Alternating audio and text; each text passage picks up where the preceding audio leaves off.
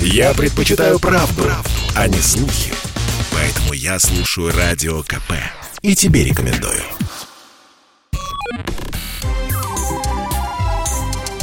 Не отключайте питание радиоприемников. Начинается передача данных.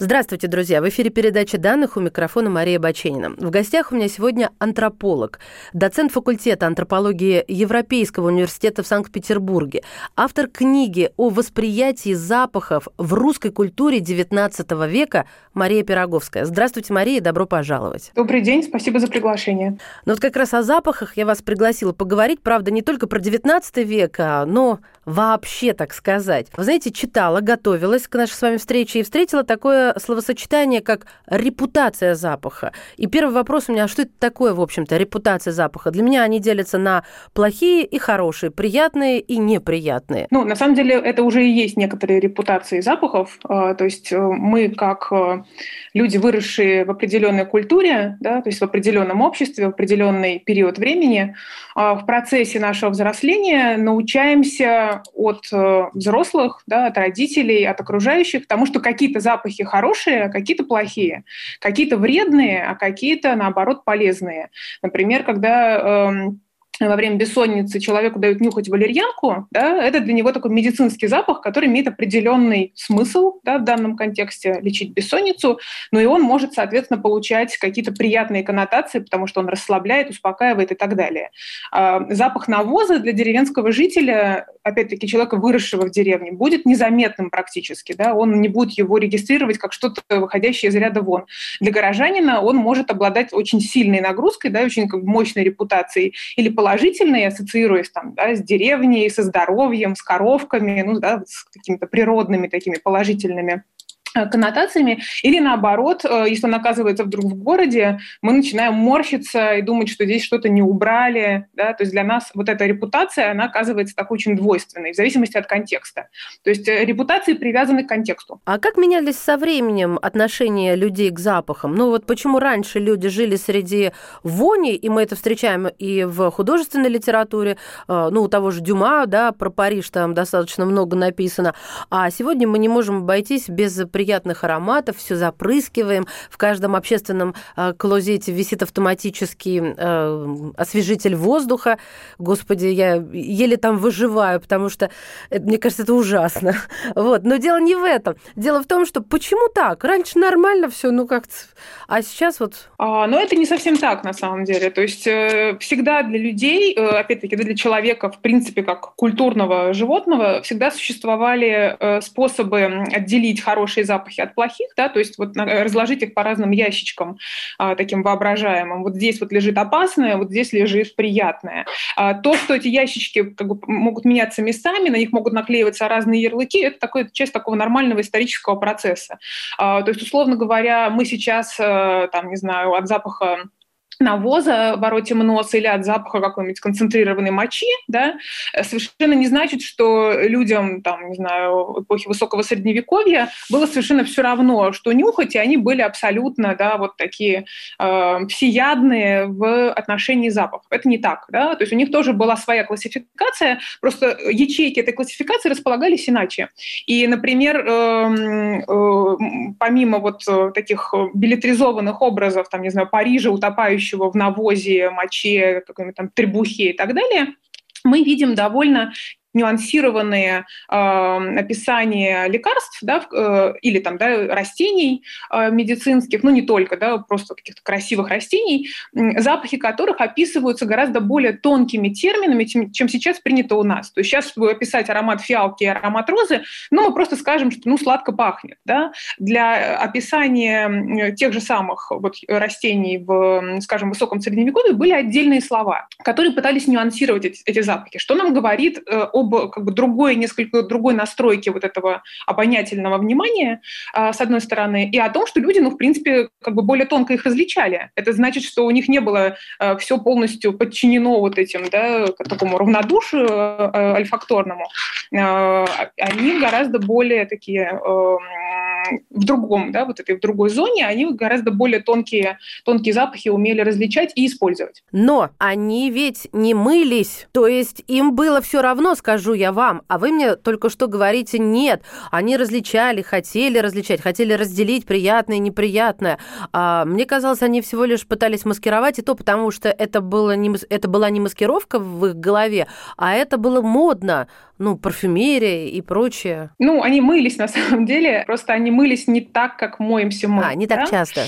Э, нет, не так, в принципе. Как бы способ мытья, э, условно, был другим. Вот французские историки, которые довольно много про это писали, предложили различать сухое и мокрое мытье. Да? Вот как условно для нас сейчас э, таким, ну, мытье ассоциируется с водой. То есть мы пошли в душ, там кто-то пошел в баню раз в неделю, кто-то пошел в душ два раза в день, утром и вечером. Да? Это здесь еще как бы разный темп этого мытья тоже может может эм, быть тесно связан, условно, принадлежностью к той или иной группе внутри общества. Не только с доступностью какого-то ресурса, но и с тем, вот, да, какой запах как бы, считается приемлемым, какая интенсивность телесного, например, запаха считается приемлемой. Ту эпоху, которую, которую вы упомянули, люди предпочитали сухое мытье. Что это значит? Это что контакт с водой был нежелателен, потому что в воде приписывались ну, нек- некие э, потенциальные опасные э, последствия контакту с водой. Это все следовало делать с большой осторожностью, поэтому, собственно, ванны люди принимали, например, под э, контроль контролем э, специалиста, да, врача, допустим. Но как бы, идею того, что нужно грязь снимать, да, никто не отменял. Если мы посмотрим там, что в каких-нибудь древнегреческих текстах или в средневековых текстах, мы увидим, что, например, у древних греков было масляное мытье, да, то есть они слоем масла покрывали кожу, потом скребками вместе с грязью все это снимали, были чистенькие, благоухающие, да, это как вот такая чистота. видимо. Ну, ну, все это впитывалось в какой-то момент, да, и наоборот, они, может быть, розовым маслом, например, в какой-то момент умощались, и тоже благоухали благоухали. Люди эпохи там, высокого средневековья, ну или по России 18 века, например, они пользовались э, сухими способами мытья. Что это значит? Что как бы основным инструментом оказывалось белье. Вот тот заградительный барьер между дорогой, ну или не очень дорогой одеждой да, и телом, которое вот испускает все значит, вот эти вот свои секреции и выделения, оказывается белье.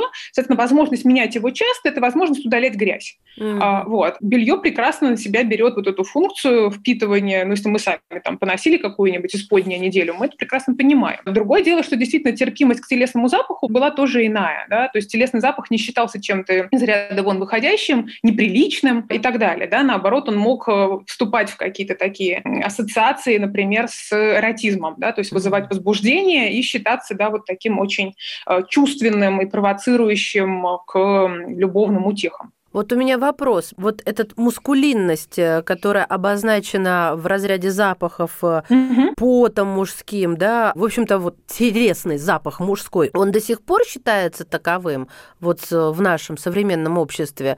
То есть мужчина должен ароматным быть? Здесь э, есть два объяснения, наверное. Я бы предложила два объяснения. Значит, первое объяснение связано, э, связано с классом. Вообще сама по себе идея, что запах запах пота – это не что-то плохое, да, а что-то вполне себе интересное, мы видим вот эти представления, там, опять-таки, да, в 18-19 веке. Ну, есть такие стереотипные какие-то анекдоты про Наполеона, который, значит, слал своей жене Жозефине Багарне значит, письма э, с просьбами не мыться, потому что да, вот этот накопленный телесный запах был как бы эманацией ее сексуальности. Но отдельно э, существовала идея, что вот если аристократы могут менять это белье часто, да, и чем больше у тебя рубашек, тем, соответственно, ты богаче. Да? То есть если ты можешь там каждый день, утром и вечером менять это исподнее, то ты прям аристократ и э, богатей. То низы, соответственно, этого не могут. При этом именно низы вовлечены в тяжелый физический труд. Чем более интенсивный вот этот телесный запах источает тело, да, тем э, больше оно говорит о своей классовой приписке. То есть оно говорит о том, что человек принадлежит к социальным низам,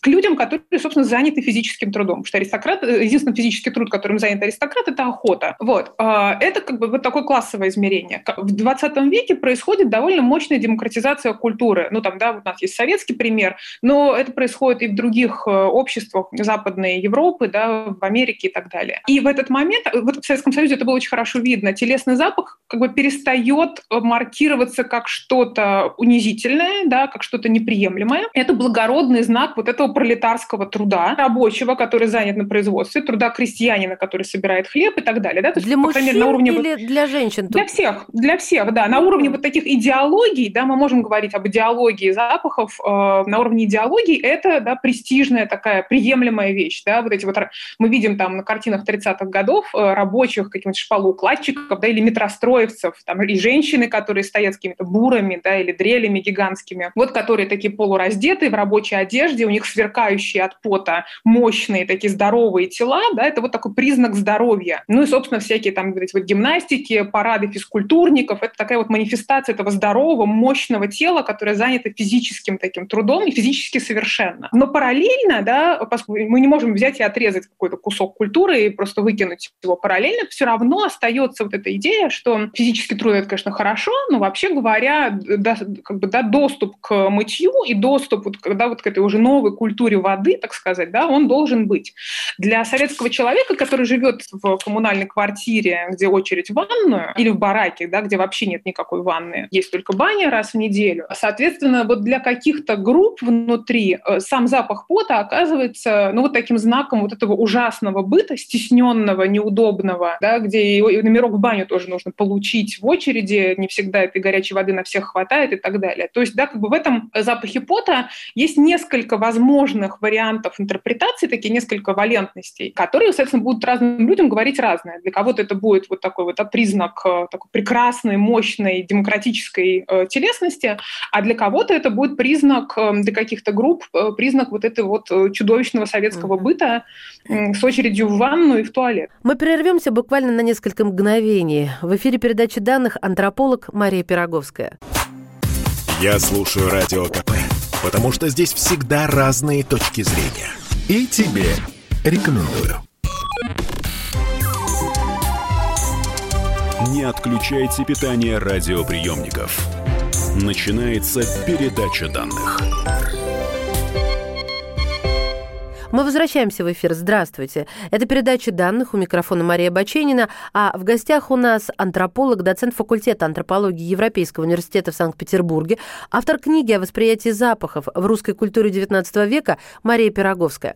Мария, я вот о чем хотела спросить. А чем сегодня должна пахнуть женщина и мужчина, чтобы а, вот а, все сложилось? Вот это известно? Эталон? Сложилось в любовном ну, смысле? А в каких еще нас интересует смыслах? Он же на работу устраивается не через э, а ароматизацию пространства вокруг себя, ну, в первую очередь через все-таки интеллект э, или же демонстрацию навыков, э, каких-то компетенций. А здесь, ну, в первую очередь играет и в том числе не только визуализация, но и чувство аромата. Я бы сказала, что и для мужчины, и для женщины там, в современной городской культуре вот этот императив мотив как бы не пахнуть, он оказывается довольно важным. Здесь есть еще одна такая длинная история, связанная с модерном и модернизацией. Был такой польско-британский социолог Зигмунд Бауман, который описывал вообще да, вот это вот движение внутри европейских обществ э, от э, такого состояния раннего нового времени к современному, да, к модерну, как бы утрату запахов. Да? То есть человек, с одной стороны, все более внимательным к тому, чтобы как бы не пахнуть, чтобы не присутствовать в вот в этом как бы в чужом пространстве, э, да, когда мы разговариваем друг с другом, если мы вдруг начинаем чувствовать запах э, визави, значит, что мы слишком близко подошли, вообще говоря, или что визави слишком мощно надушился чем-то. Это как бы тоже не очень хорошо. Даже если это дорогие духи, это может восприниматься как грубость, да, как такое как бы навязывание вот этого своего запаха, даже если он хороший и дорогой, да, вот как нечто неприличное. Э, вот да, и модерн, соответственно, становится таким временем, когда человек теряет эти запахи, он запаковывает еду вот в эти вот, да, упаковки, которые не пропускают запах хлеба или сыра, там, да, или э, селедки, условно говоря, а, он стремится и себя каким-то образом, да, отделить а, и свои запахи тоже как-то запаковать или там использовать дезодоранты, например, которые фиксируют эти запахи внутри тела, да, не дают поту выходить из э, желез соответствующих.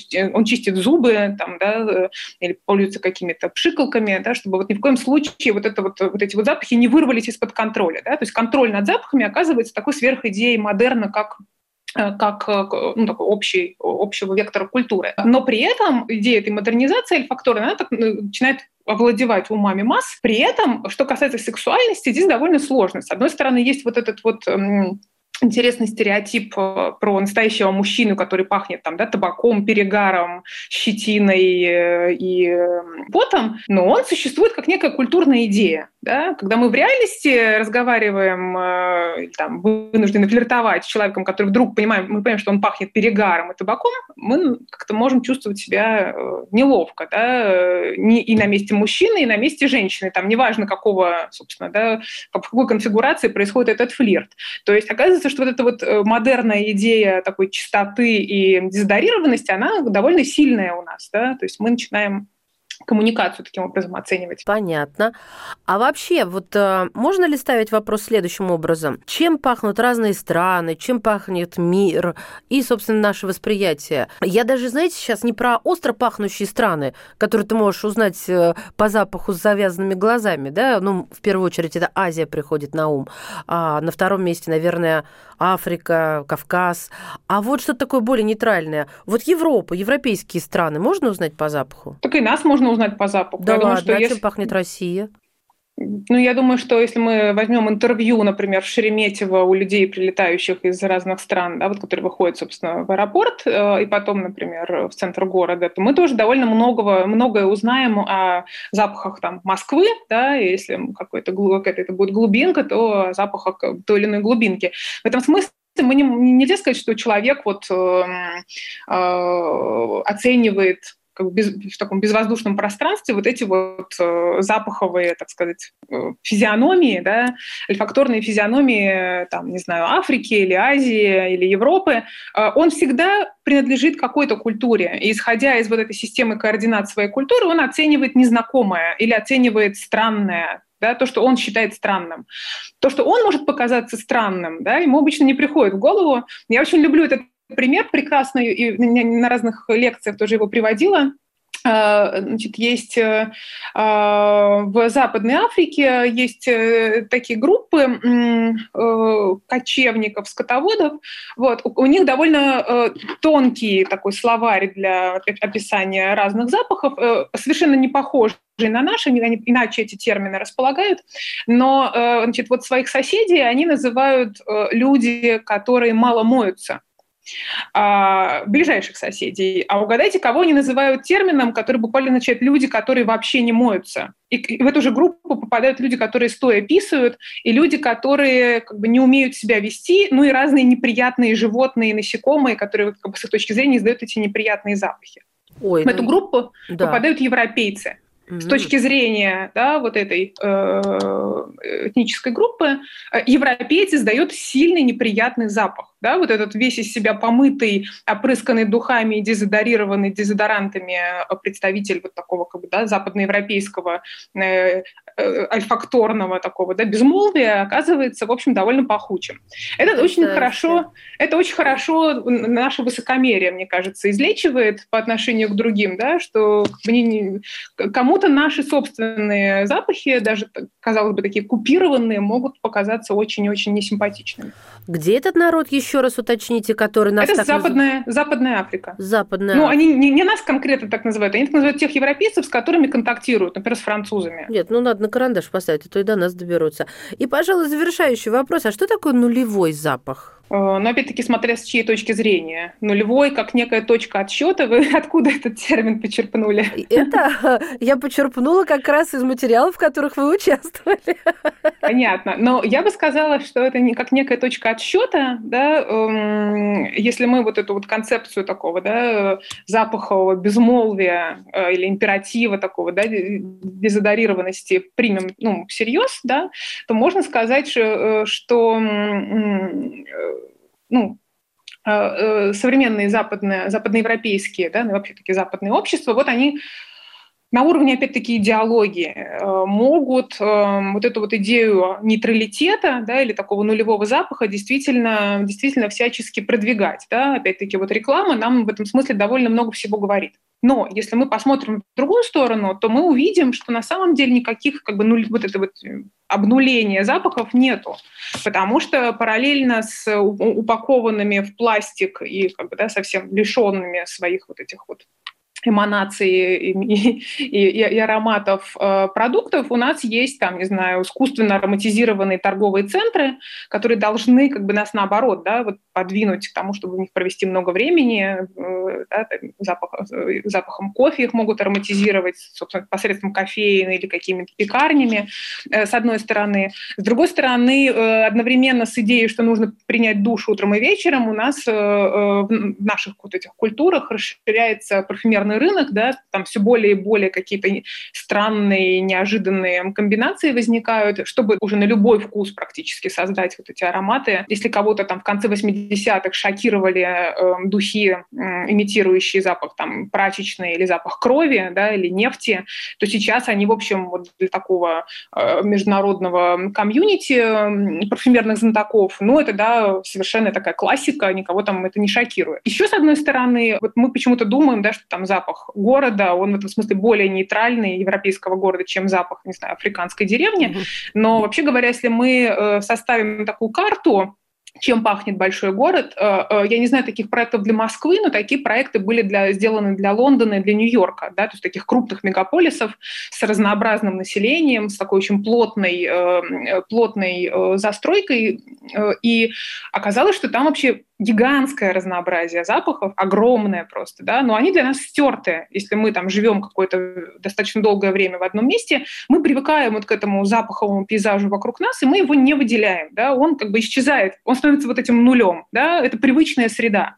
Но для э, человека, который не имеет этой привычки, э, да, привык к другому э, Э, к другому пейзажу, а, все эти запахи довольно быстро значит, прыгают в нос, и это оказывается уже не нулевым, да, не нейтралитетом, не нулевым запахом, а какофонией. На этом прекрасном слове, люблю слово какофония, потому что работаю в гармонии звуков, видимо, а, я хочу вам сказать огромное спасибо от всей души.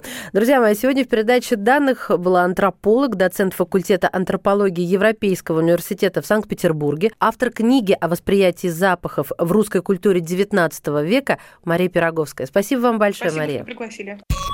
Передача данных успешно завершена. Не отключайте питание радиоприемника. Скоро начнется другая передача.